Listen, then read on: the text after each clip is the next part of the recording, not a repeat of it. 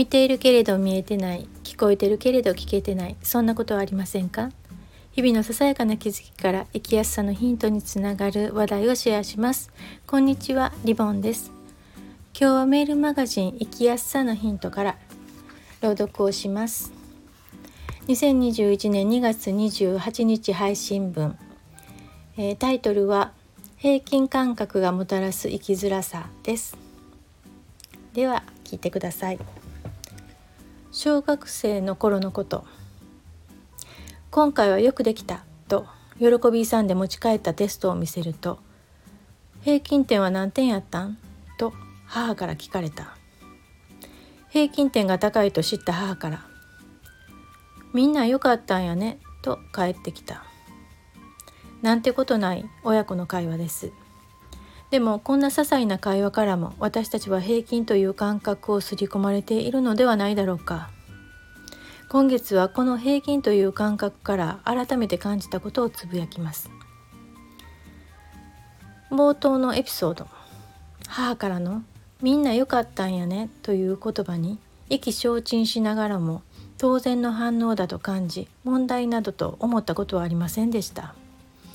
ただ改めてこの反応を振り返ると前より手応えある出来なのかを問うてはおらず平均点より上か下かクラスの中ではどうだったのかが判断されています。クラスのみんなの点数が良かったのだから自分の点数が高くても出来としては大したことはないと私自身も思い直す感じでした。そしてこういう親の反応を私も受け継いだのか娘にも同じ反応をしていたと思い出してハッとしました。幼い頃の何気ない親子の会話から空気を吸うように平均感覚が養われていくのかもしれないと思いました。良し悪しは別にしていろんな意味で平均がベースとなりそこが居場所と化していく日本人の国民性。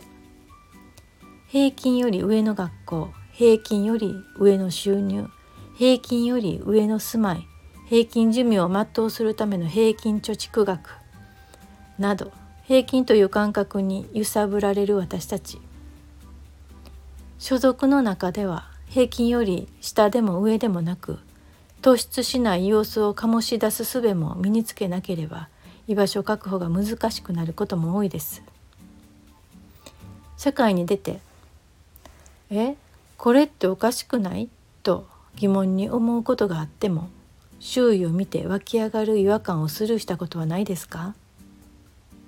みんな何も反論ないの？違和感を持つ私がおかしいの？問題意識を持つ人は面倒な人。そう思われることを危惧して疑問を口にせずアイデンティティは薄まっていく。そうして場に馴染むようどんどん丸くなりどんな方向にも転がれる人が出来上がるのかもしれないしその方が日本社会では生きやすかったのかもしれませんただこれは過去形になりつつあります。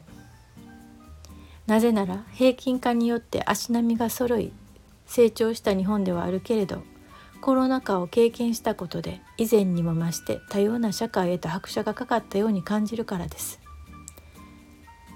男性か女性かそれ以外か。障害を持つか持たないか。車を所有しているかレンタカー利用か。テレビでニュースを見るかネット上での選択的情報を入手するか。加えて出勤するか在宅するか。在宅ワークはメンタルヘルスの懸念がありながらも能力によっては時間が自由に使えるなどメリットもあります。組織に所属か仲間と一緒に働くか一人起業をするかなど働くスタイルも選択できる時代になりつつあります。これまで当たり前に強いられてきたことも選択可能になりました。逆に言うと選択しなければならなくなりました。選べる自由選ばなければならない負担平均感覚を持ち周囲と同じ選択をしていればいけていける時代から自ら情報を取りに行き自分の頭で考え行動する時代に入りました。見栄やプライド周囲からの見る目を最優先に考えているとひいては寄せる波のように迫り来る生きづらさを超えられない日がやってきますあなたはどう感じますか？と聞かれてみんなと同じです。なんて答えることはできない多様性が求められる社会。私は何に囲まれて暮らしたいのか。私は何に心地よさを感じるのか。私はどんな場所を巡りたいのか。私は何に時間を使いたいのか。私は誰と過ごしたいのか。私はどんなふうに年を重ねたいのか。私は何を目指しているのか。正解なんてない。まずは自分の感覚をよりどころに思いを巡らせよう。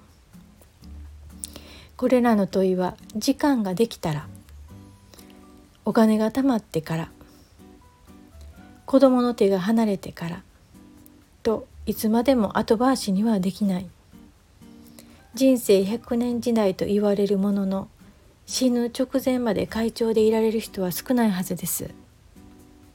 人生の正午を過ぎると精神はともかく身体的老いは避けて通れずそう考えると実際の可動域はそんなに長くないのかもしれません。